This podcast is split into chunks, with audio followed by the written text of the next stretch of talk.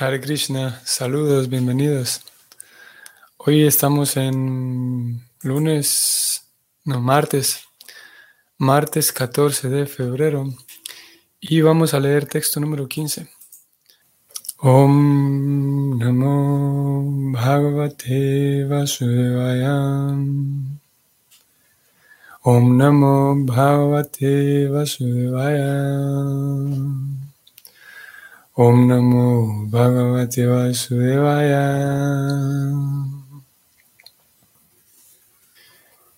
यत्कीर्तनं यत्स्मरणं यदीक्षानं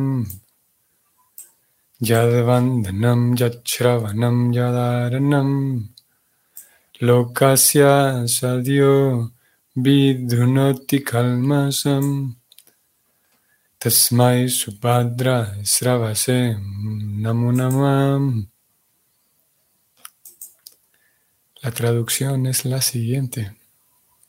Permítaseme ofrecerle mis respetuosas reverencias al supremamente auspicioso Señor Sri Krishna, pues glorificarlo, recordarlo, tener una audiencia con Él, orarle Oír hablar de Él y adorarlo pueden limpiar en el acto los efectos de todos los pecados del ejecutor. Vamos al significado de Prabhupada, que es el siguiente. Sri Sukadeva Goswami, la máxima autoridad que existe, Sugiere aquí la forma sublime de las ejecuciones religiosas, mediante las cuales uno puede liberarse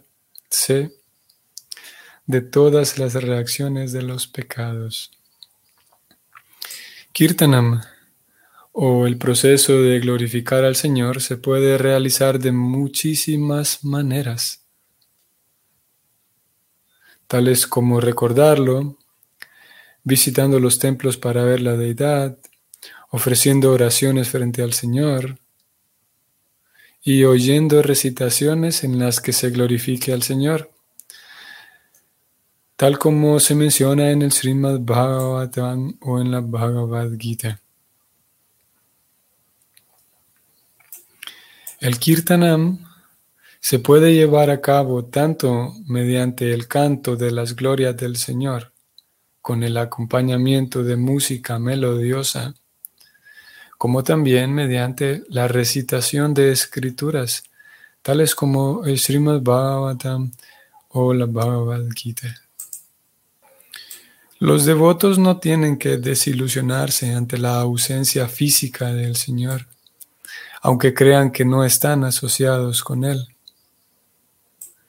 El proceso devocional de cantar, oír, recordar, etc. O bien todos ellos, o alguno de ellos, o incluso uno solo de ellos, puede brindarnos el anhelado resultado de asociarnos con el Señor por medio del desempeño del amoroso servicio trascendental del Señor del modo antedicho. Incluso el solo sonido del santo nombre del Señor Krishna o rama puede de inmediato recargar de espiritualidad la atmósfera. Debemos saber con toda certeza que el Señor está presente donde quiera que se realice esa clase de servicio trascendental y puro. Y por ende, el ejecutor del kirtanam, sin ofensas, se asocia verdaderamente con el Señor. De modo similar, el recuerdo y las oraciones también nos pueden brindar el resultado deseado si se hacen debidamente bajo la guía experta. Uno no debe inventar formas de servicio devocional. Uno puede adorar la forma del Señor que se encuentra en un templo o uno puede ofrecerle al Señor oraciones devocionales de un modo impersonal en una mezquita o en una iglesia. es seguro que uno se va a librar de las reacciones de los pecados siempre y cuando tenga el gran cuidado de no cometer pecados deliberadamente. En espera de librarse de las reacciones de los pecados, mediante los actos de adorar en el templo u ofrecer oraciones en la iglesia. Esa mentalidad de cometer pecados intencionalmente al amparo del servicio devocional se denomina Namno Balad Yasya Hipapa Buddhi y constituye la mayor de las ofensas en el servicio devocional. Por consiguiente, oír es esencial a fin de mantenerse estrictamente en guardia contra los peligros de cometer pecados. Y para darle énfasis especial al proceso de oír, el Goswami invoca toda la buena fortuna en relación con esto. Fin del comentario. Muy bien. Hemos leído algo aquí mm, relevante en relación a la, podemos decir, a la aplicación universal del Bhakti Yoga y que ya no es nuevo tampoco hasta estas alturas en donde nos encontramos. No es la primera vez que Prabhupada ha hablado en estos términos y nos deja ver esa universalidad del servicio devocional, del Bhakti Yoga. Y nuevamente vamos a hablar del tema como uno pudiera tener la impresión de que el servicio devocional solo se puede llevar a cabo dentro del templo Hare Krishna. Las únicas personas que están realizando servicio devocional, las únicas personas que están realizando bhakti yoga, son aquellos que participan del movimiento Hare Krishna en el templo Hare Krishna. Pero aquí aparece, como dije una vez más, se nos da la oportunidad de poder apreciar de qué manera comprende el Bhakti Yoga el Acharya, el Acharya fundador, que es la Prabhupada. Y la forma en la que él comprende ese Bhakti Yoga, voy a descender aquí para subrayarlo. Aquí está, lo estoy subrayando, lo estoy leyendo uno puede adorar a la forma del Señor que se encuentre en un templo o uno puede ofrecerle al Señor oraciones devocionales de un modo impersonal en una mezquita o en una iglesia. Partiendo del hecho de que Prabhupada comprende y en un sentido espera que nosotros también heredemos esa comprensión eh, universal del Bhakti Yoga para que aprendamos a identificar cuando otras personas están realizando bhakti yoga fuera de nuestro círculo Hare Krishna y podamos identificarlo y apreciarlo. Y una vez identificado y una vez apreciado ese bhakti yoga de esa persona, entonces estamos más protegidos para, para no envidiar a esa persona. Naturalmente, si lo apreciamos, su esfuerzo devocional, si llegamos a reconocer de que ella o él están también practicando Bhakti Yoga, el mismo Bhakti Yoga que yo practico en el templo Hare Krishna. Entonces tendremos, por un lado, una visión más amorosa. Si hay amor, entonces no vamos a tener envidia, rechazo y menosprecio y desdén. Y por otro lado, también vamos a tener la, em, el agrado de darnos cuenta de que por todos lados tantas personas están realizando servicio devocional están agradando al Señor Supremo y vamos a tener em, acceso, digamos, a observar la adoración del Señor en tantos lugares y de tantas maneras distintas.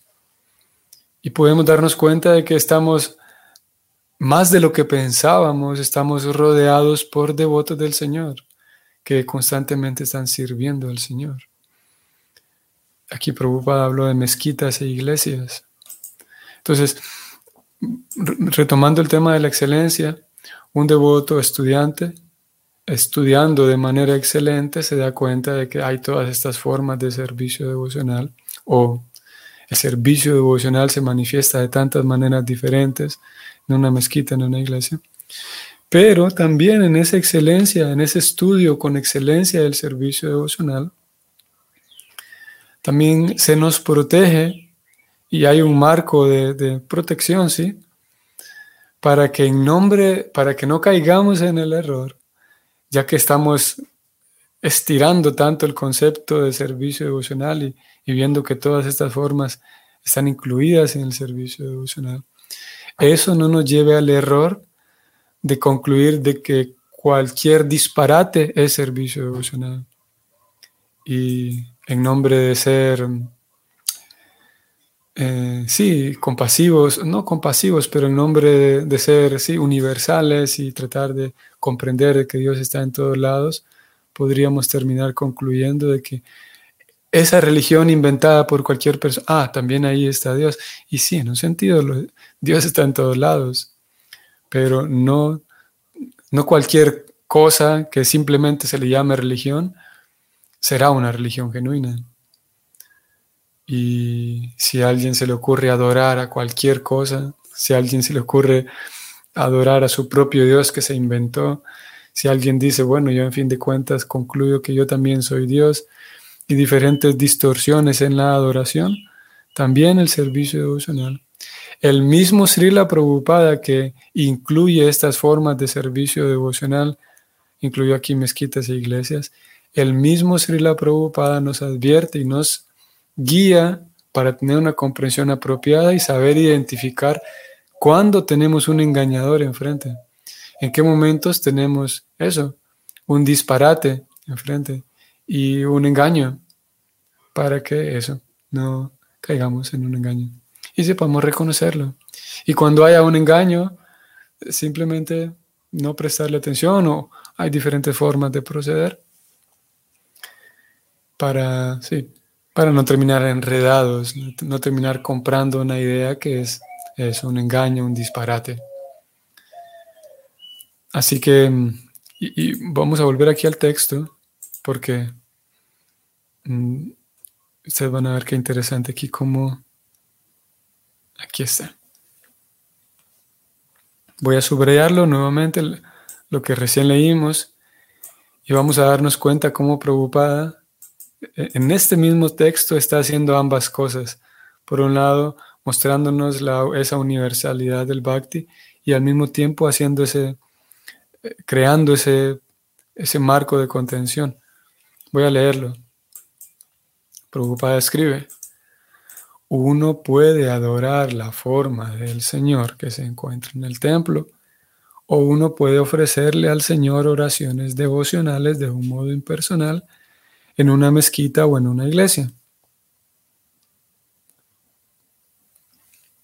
Dicho esto, veamos una línea antes. Justamente una línea antes preocupada viene y incluye lo siguiente.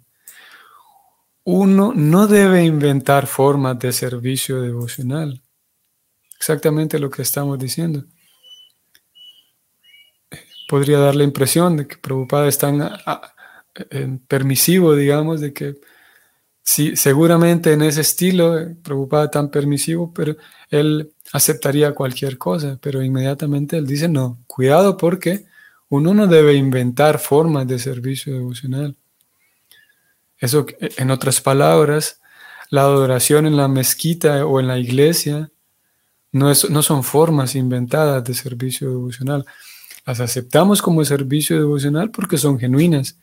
Pero si alguien viene con que inventó una forma de servicio devocional, una nueva forma de bhakti, no, eso no está bien. Y lo vamos a rechazar. Y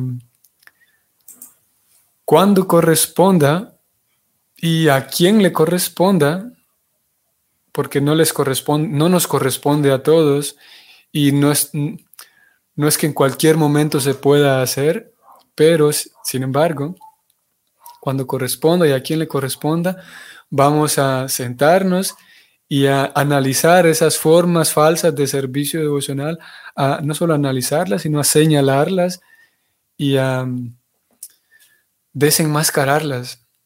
Es un, tema interesante también. No a todos, ni a ustedes ni a mí nos corresponde siempre. Algunos momentos sí nos corresponderá hacer una crítica directa y un señalamiento directo a que eso está mal. Eso no es servicio devocional. Hay momentos en los que es necesario hacer eso. En otras ocasiones simplemente dejarlo pasar por alto y centrarnos en lo que es real, hablar de lo real. En otras ocasiones, como dije, Prabhupada siendo un maestro espiritual y siendo el maestro espiritual, el acharya, en muchas ocasiones tenía que hacer eso, tomar ciertas, entre comillas, formas de servicio devocional y hacer una crítica directa y exponer por qué eso no es servicio devocional. Ahora, yo no puedo ir por la vida ahí encontrando, encontrando a personas señalando que esto que estás haciendo está mal, esto está mal. No me corresponde a mí. Vamos a ir a un texto de la Gita en donde Prabhupada señala este mismo punto, de que si no me han pedido consejo, eso es uno, algo que uno aprende, todos, no sé si todos llegamos a aprender eso, pero si no me han preguntado, ¿para qué hablo? en pocas palabras. Si no me corresponde instruir, pues lo mejor es que me mantenga callado porque no me han preguntado. Y es, en un sentido práctico, es una gran interrogante. Creo que también en ciertos momentos eh, a muchos nos llega, llegamos al punto en el que tenemos que preguntarnos eso, o en el que nos preguntamos eso, ¿qué hago? Cuando observo ciertas cosas, ¿debo hablar o no debo hablar? ¿Debo interferir o no debo interferir? ¿Debo corregir a otros o no debo corregirlos? Preocupada, vamos a ir allá. Bhagavad Gita, empezamos aquí, capítulo 17, texto 16, texto 15. Krishna dice que la austeridad del habla consiste en proferir palabras que sean ciertas, agradables, beneficiosas y que no agiten a los demás también consiste en recitar regularmente las escrituras védicas. Prabhupada escribe lo siguiente. Uno no debe hablar de modo tal que agite la mente de los demás. Claro que cuando un maestro habla puede decir la verdad para instruir a sus alumnos. Aquí viene lo que buscamos. Pero no debe hablarles a aquellos que no sean alumnos de él si al hacerlo les va a agitar la mente. Bastante claro. Uno a veces puede eh, haber interferido en algo con la buena intención de ayudar y termina siendo un problema mayor del que ya teníamos. Porque una persona va a aceptar el consejo que yo le dé siempre y cuando ella esté abierta a recibir consejo. Siempre, y el consejo puede ser de lo más racional posible, puede ir muy acorde con las escrituras, pero si no me han pedido consejo, es muy probable que el asunto termine volviéndose un problema mayor. Y es cuando la persona, y es justamente el mismo esquema que observamos en la guita. Cuando la persona está abierta y, y abierta a recibir ayuda, entonces podemos hablar. Y es el mismo esquema, como digo en la guita. Krishna, tenemos a Krishna con Arjuna, Arjuna lamentándose, y es únicamente hasta que Arjuna le dice a Krishna, Krishna, yo no sé qué hacer, por favor, instruyeme. Él textualmente dice, y abierta y directamente Arjuna dice, por favor, por favor, ayúdame, instruyeme. Antes, Krishna en ningún momento dijo, espérate Arjuna que yo soy Dios, venga, lo voy a instruir. Krishna simplemente estaba allí como un amigo de Arjuna. Krishna, teniendo toda la autoridad del universo para decirle a Arjuna, espere, yo sé lo que usted tiene que hacer, cállese y venga que le voy a decir. Pero Krishna no hace eso, espera hasta el momento en el que Arjuna dice, por favor, ayúdeme. Todo esto lo decíamos porque habrá momentos en donde sí, se nos, las circunstancias nos pidan de que tenemos que corregir, por diferentes razones. Si el maestro es un maestro, si el papá es un papá, una madre tiene que corregir. Igual hay momentos para hacerlo.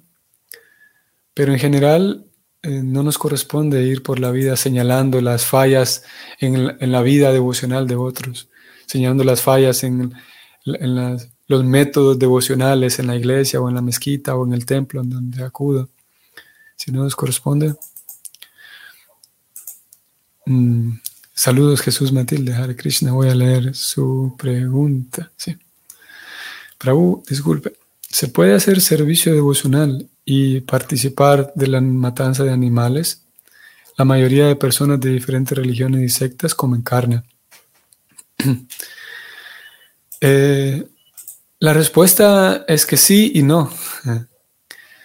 La respuesta es que sí, porque una persona que está haciendo servicio devocional, pero no ha llegado al punto de comprender de que estoy al mismo tiempo matando animales. Pero gracias al al servicio devocional, va a llegar a darse cuenta de, ese, de que puede mejorar en ese aspecto. Pero no podríamos tirar a la basura toda su sinceridad y todos sus esfuerzos porque está cometiendo esa matanza de animales. Amparados en la compasión y apelando a la compasión y al buen raciocinio de Krishna, Krishna no puede tirar la basura el servicio devocional de ellos. De la misma manera en que no tira a la basura nuestro servicio devocional por otras tonterías que nosotros también tenemos en nuestro carácter. Que ok, tal vez no participamos de la matanza de animales, pero no estamos en un nivel 100% puro. Y posiblemente, y sin duda, nosotros ya no participamos de esa matanza de animales directa, pero hay otras cosas que nos queda por mejorar. Y sí se puede participar de servicio devocional, siempre y cuando, como Prabhupada dijo aquí, hay una diferencia y este también es un tema interesante por tener un carácter práctico. Prabhupada habló aquí de uno debe tener cuidado de no cometer pecados deliberadamente y eso es clave porque eh, si bien es verdad nosotros como dije tenemos cuánta cantidad de cosas y tonterías en nuestro interior, en nuestra propia persona, pero hay una gran diferencia entre decir, bueno, yo tengo paciencia, me tengo paciencia, porque sé que poco a poco voy limpiando estas cosas en mí. Y lo otro es, bueno, yo aquí estoy, tengo paciencia, porque sé que Krishna es compasivo y no importa qué tantas tonterías yo haga, Krishna igual me acepta. Y pasan años enteros y sigo con la misma cancioncita, como decimos popularmente. Krishna me acepta, así soy yo, tengo que tenerme eh, compasión y paciencia. Esa es una trampa. Esta segunda opción es una trampa. Porque si pasan años y no hago ningún esfuerzo por mejorarme, por analizar qué cosas puedo mejorar para progresar, y aparte de eso, me amparo en aquello de que, bueno, yo hago servicio devocional, doy dinero tal vez, o canto el Mahamantra, o participo, y voy a hasta y hago un ayuno de Bima de cada así completo para, pero sigo haciendo tonterías. Eso es una enorme trampa, preocupada aquí lo dijo como la mayor ofensa. Y lo otro es saber que Krishna, aquí estoy, con paciencia Krishna, tengo que tolerar tantas tonterías que veo en mí mismo y no me queda otra que tolerarlas porque no me las puedo arrancar de un día para otro. Pero sé que si sigo progresando voy mejorando en ellas. Eso es diferente a, tener fe en el santo nombre y tener fe en el proceso, fe en que me voy a limpiar de esto, es diferente a que tengo fe de que después de 20 años, 30 años, Cristo me perdona de todas estas tonterías que hago. Así que, para responder a, a la pregunta, sí, sí se puede hacer servicio devocional. Y Krishna acepta ese servicio devocional y a, diferentes personas les regala la claridad para saber qué se puede mejorar en su propia vida. Y entre tantas cosas es dejar de matar animales. Así como a nosotros nos va regalando la lucidez para saber qué podemos mejorar y progresar. Obviamente, y aquí podemos hablar de diferentes sectas, formas de cristianismo, que en fin de cuentas no lo son que fin de cuentas solo es la fachada externa, pero que dentro del, aparentemente cristianismo son simplemente engaño. Eso también existe y sin duda. Por eso dije hace rato que el estudio de, eh, hablando en cuanto a la excelencia del estudiante, el estudiante también aprende a, a reconocer esas formas de engaño, incluso en la fachada del cristianismo, incluso en la fachada de ser un Vaishnava también. No quiere decir que solo dentro del cristianismo hay sectas o fachadas, también dentro de la vida devocional, dentro del movimiento Hare Krishna, sin duda. Y es necesario que aprendamos a reconocerlo. Hay también formas dentro de la vida devocional, dentro del movimiento Hare Krishna, que son fachadas. Y no es algo nuevo, esto no es, no es del año 2023, esto viene desde Bhakti Siddhanta Saraswati, Bhakti Vinod Thakur, no es algo nuevo. Y necesitamos aprender a reconocerlo también para... Claro, porque no es que yo diga, bueno, ahora dentro del mismo movimiento Hare Krishna, ahora me paso a este grupo Hare Krishna, ahora me paso a este otro grupo Hare Krishna. Si así fuera, entonces es más fácil reconocer cuando estoy cometiendo errores. Pero esas fachadas devocionales dentro del movimiento Hare Krishna son sutiles y cómo uno em, absorbe ideas, cómo uno absorbe, sí, ideas o posturas, esa es, la, es la forma en la que esas fachadas van impregnando nuestra vida o nosotros mismos vamos eh, adquiriendo actitudes a veces, comportamientos, ideas que, que no son sustanciales, que son engañosas. Y e, e, es una de las razones importantes por las cuales necesitamos mantenernos estudiando, en guardia, eh, eh, estudiando y leyendo. Porque como dije, yo puedo decir, no, aquí estoy bien, yo estoy bien porque eh, estoy en, compañía de los devotos y, no me he unido a ninguna secta nueva dentro del movimiento Hare Krishna. Pero no hace falta unirse a un nuevo grupo, como dije, para ir adoptando nuevas eh, formas distorsionadas de servicio devocional, ya sea porque yo mismo estoy interpretando mal algunas cosas, o ya sea porque estoy em, recibiendo de manera muy sutil, recibiendo a través de la lectura o a través de escuchar a alguna persona, estoy recibiendo las distorsiones que esta persona tiene en su persona. Ambas, ambas vías, de ambas vías necesitamos cuidarnos, mis propias distorsiones y la de los otros. Y para eso tenemos la guía genial y perfecta de Krishna. Mediante el canto del santo nombre eh, em, obtenemos claridad, claridad para de inteligencia. Krishna dice en 10.10 de la Gita que aquellos que me sirven con devoción, yo les doy la inteligencia por la cual también pueden venir a mí. Así que recibimos guía y lucidez de parte de Krishna para ir comprendiendo con claridad, con lucidez la vida devocional. Y así como identificamos, eh, Jesús Matilde, así como yo identifico que aquí hay formas de servicio devocional, pero ellos siguen comiendo carne, asimismo yo puedo identificar, sea yo capaz de identificar formas de servicio devocional dentro del movimiento Hare Krishna y su acompañante, sus acompañantes desperfectos para poderlos trabajar que hay ciertas formas de servicio devocional dentro del movimiento Hare Krishna que también definitivamente es necesario hacer una limpieza en, ciertos eh, comportamientos y, hábitos. Y como dije, nosotros podemos terminar ahí en eso, eh, terminar en, esas formas de servicio devocional y no darnos cuenta. El servicio devocional enseñado por Prabhupada es así de amplio tal forma que sabemos que podemos estar sirviendo a Krishna si tenemos una iglesia cercana, si tenemos una mezquita cercana, dependiendo del background de cada quien. Estamos haciendo servicio devocional y al mismo tiempo aprender a reconocer las distorsiones que hay, aprender a reconocer el servicio devocional cuando es irreal, cuando solamente es una fachada, cuando solamente es un disparate, cuando es un engaño, para, en fin de cuentas, yo poder transitar de manera real y genuina. Para eso, en fin de cuentas, ese estudio. yo pudiera recibir toda esta información para señalar a otros, ¿no? Pero en fin de cuentas, para yo mantenerme protegido y cuando llegue el momento en el que tenga que compartirlo con otros, compartir ese servicio devocional de la manera más pura posible, con una comprensión de la, lo más claro posible. En eso consiste la prédica también.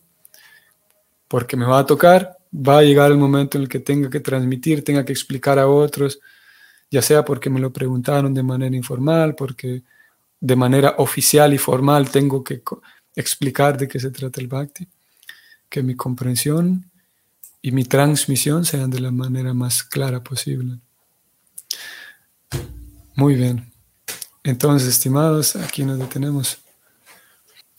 Que el Señor entonces nos permita comprender con mayor claridad y si Él lo permite, nos vemos mañana.